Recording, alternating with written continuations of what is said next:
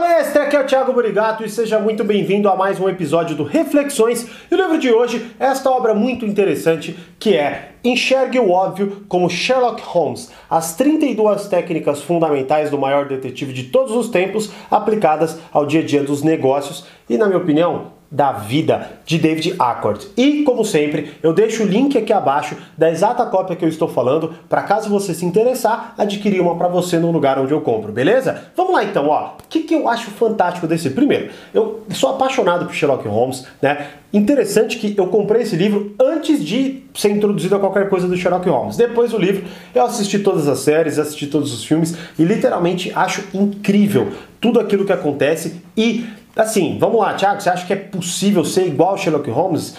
Eu acho que talvez seja, mas nunca eu tenha conhecido alguém que seja assim, né? Mas é, é, eu acho de, isso, na minha opinião, não tira o brilhantismo da parada. E olha só que louco. Na verdade, o, esse livro aqui, eles são 32, ele coloca inclusive como segredos, né? Aqui ele colocou técnicas fundamentais, mas cada uma ele descreve com um segredo. Então tem uma, uma ideia central, e nessa ideia central ele disseca o quê? Ele disseca a, a, a, forma de Conan Doyle chegar no que ele chegou, Conan Doyle, se você não sabe, é o criador de Sherlock Holmes, então ele fala como ele se baseou, e por exemplo, a, a, a, a estratégia, ou melhor, a, a precisão na observação dele, nos detalhes e por aí vai, por exemplo, foi inspirada em um médico chamado Robert é, Christensen, se eu não me engano, Robert Christensen, é isso aí mesmo, que é puta, um cara que revolucionou a medicina no século XIX, por aí vai, e é, era professor na, na mesma faculdade onde Conan Doyle estudou. Então ele pegou essa coisa, essa, essa habilidade que esse médico tinha e transformou isso em algo assim surreal com Sherlock Holmes. E o que, que, é interessante? Então ele mostra como que Conan Doyle chegou a partir da realidade. Ele mostra o que o Sherlock Holmes fazia, como que, por exemplo, o Sherlock Holmes pensava, ou seja, ele pega trechos, partes das histórias do Sherlock Holmes e disseca com base nisso daí, com base na lei ali, no segredo que ele está contando. E o que é legal, ele une isso, como você pode aplicar na sua vida e mostra também exemplos de outras coisas, por exemplo, outras empresas, outras pessoas da vida real que fizeram e que são assim. Então ele pega a base do Conan Doyle, pega o Sherlock Holmes e pega a vida real. Então essa tradução faz com que você fique fácil, né? Ou que fique mais fácil para você, por exemplo, entender como que você aplica aquela parada. Porque, por exemplo, você vê a parada do, do Sherlock Holmes e você fala, cara, como? Como ele consegue enxergar essas paradas? Como ele tudo viu que tal, tal, tal? É claro que é uma parada meio.